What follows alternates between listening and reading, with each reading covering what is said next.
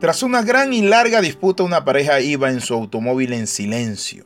De repente pasaron por un establo lleno de mulas y burros. Con sarcasmo el marido le preguntó a su esposa, ¿son familiares tuyos? A lo que la esposa le respondió, sí, mi familia política. ¡Wow! ¡Qué tremendo! Muchas veces en el hogar se dan estas situaciones.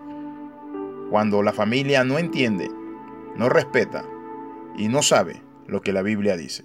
Bienvenido a este devocional titulado Secuestrados por la Madre. Lo que toda suegra debe saber es que no debe meterse en la relación de sus hijos. Por eso la Biblia dice, el hombre dejará padre y madre y se unirá a su mujer y serán una sola carne. Hay hijos que no entienden esto y sufren de mamitis. Y todos se lo consultan a su mamá. Todo es la mamá, la dueña de la casa, la finanza, todo, todo, todo, todo. Mi amigo, caballero, está usted haciendo mal. La Biblia dice, dejará el hombre, padre y madre. Noten eso. No solo a papá, sino también a mamá. Ni papitis ni mamitis. Y se unirá a su mujer y los dos serán una sola carne. ¿Qué significa esto? Esto significa de que es una sociedad de dos, no de cuatro ni de cinco. ¿Saben por qué? Dios concibió el matrimonio, era algo hermoso. Al hablar sobre el tema, Jesús dijo lo siguiente, el hombre dejará padre y madre y se unirá. Noten eso, se harán uno. La palabra unir significa hacerse uno. Criterio, unión, acuerdo. Y se unirá. Noten esto, hay una separación, hay algo que tiene que hacer el hombre y es dejar para unirse. No es separarse de su esposa para unirse a sus padres. Hay hijos que todo, pero todo, todo, todo viven esclavos de su señora mamá. Igual hijas, se casan y todos los días quieren estar en la casa de su mamá día y noche, tarde, mañana. Señora, si usted está haciendo esto, está mal.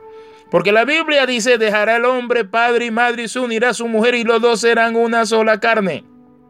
En el matrimonio, quiero decirle esto, dos es compañía, tres es multitud y bulto. Aquí presentamos diez mandamientos que nosotros tenemos que cuidarnos. Y lo primero es que tenemos que entender que debemos amar y honrar y respetar a la nueva pareja cuando somos suegros nosotros. Es decir, tenemos que darle la independencia resistiendo la tentación de enseñarles un modo mejor de hacer las cosas.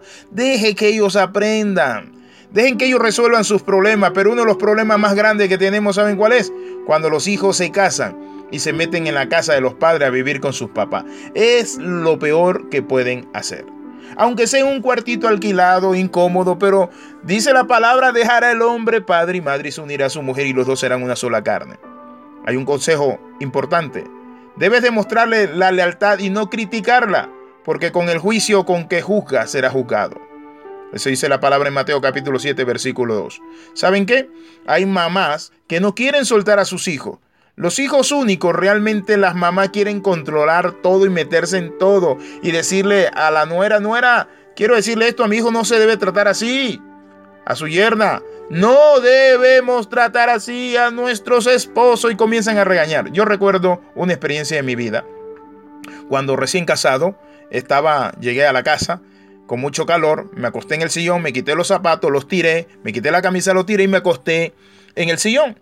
Y llegó mi suegra, que había sido mi pastora. Ella me había hablado de Cristo, me ganó, me discipuló. Y cuando llegó, ¿saben qué me dijo mi suegra? Pastor, pastor, levántate de allí. ¿Qué haces ahí acostado? Mi hija no es una esclava. Recoge esos zapatos, recoge esa camisa. Y yo recuerdo que mi esposa se acercó, la llamó a una oficina que teníamos y comenzó a decirle, a hablarle. Y saben, al rato veo que sale mi suegra. Sale muy enojada, era mi pastor y dice, donde no me quieren, me largo. Y se fue. Y yo le pregunté a mi esposa, ¿qué pasó? Y ella me dijo, ¿saben qué? Yo le dije a mi mamá que no se metiera. Que ella sabe que el hombre dejará padre y madre se unirá a su mujer y los dos serán una sola carne, que si a mí no me molesta que tú tiraras los zapatos y estés ahí acostado en el sillón, ¿por qué le va a molestar a ella?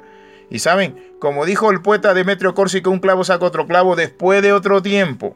Vino mi mamá, habíamos desayunado a las 10 de la mañana, y mi señora madre, que en paz descanse, llegó como a las 12 y dijo, no hay almuerzo, y vio todas las ollas boca abajo, y mi madre le dijo a mi esposa, ven acá, voy a sentarme con usted, a mi hijo no me lo pone a aguantar hambre. Entonces yo le dije, mami, permítame. La metí en la misma oficina y le hablé a mi mamá.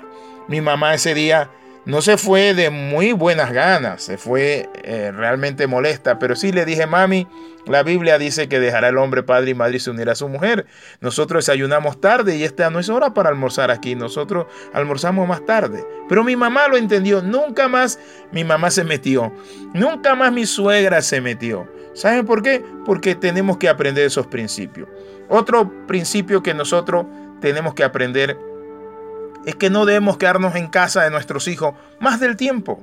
Y siempre avisarle antes de presentarnos, decirle hijos, miren, voy a estar con ustedes. Y si los hijos quieren toda una vida, pues eso, pero en acuerdo. Pero no que tú tengas tu casa como suegro y te vayas a quedar ahí con ellos, teniendo tu casa, teniendo quien, te, quien esté contigo, porque te quieres quedar, porque vas a corregir, porque vas a enseñar una clase sobre hogar o una lección de cómo ser una mejor madre. No, no estamos para eso. Entonces la Biblia dice no pongas con exceso tu pie en la casa de tu vecino, no sea que harto de ti te aborrezca. Proverbio 25, 17. Es decir, otros consejos es no esperar que te visiten y que tus hijos, escuchen bien esto, te cuenten los problemas y que tú seas juez o árbitro. Saben, nosotros los suegros somos las peores personas para mediar en una crisis. Necesitamos que nuestros hijos realmente busquen consejeros aparte de nosotros. Otro aspecto importante es que no debemos decirle a nuestros hijos cómo criar a, nuestros, a sus hijos. Tenemos que de una manera especial puede sugerírselo, pero no imponérselo de esta manera. Es que tú tienes que hacer esto y si tú no lo haces, mira que... No, no. Podemos sugerir con respeto, con amor, dar sugerencias, sabiendo que, que nuestros hijos, noten esto, fueron criados de una manera diferente, los tiempos cambian. Ahora, pero necesitamos también entender las dimensiones y la dinámica. La Biblia dice, escuchen bien esto, dejará el hombre padre y madre y se unirá a su mujer y los dos serán una sola carne. Noten, en la Biblia se nos manda a honrar a los padres, escucharlo, obedecerlo, pero en la Biblia también se nos manda a dejar a los padres. Cuando él dice la Biblia el término dejará, significa que él, el hombre o la mujer se van a dedicar ambos en un proyecto para formar una nueva familia. Es decir, van a aprender, van a madurar juntos. Por eso en Israel cuando un judío se casaba, le daban un año de luna de miel. En ese año debían conocerse, debían hablar mucho y sobre todas las cosas Tenían que desarrollar una relación firme y estable. Mi amigo, yo quiero invitarle a orar. Padre, en el nombre de Jesús, te bendecimos, te adoramos.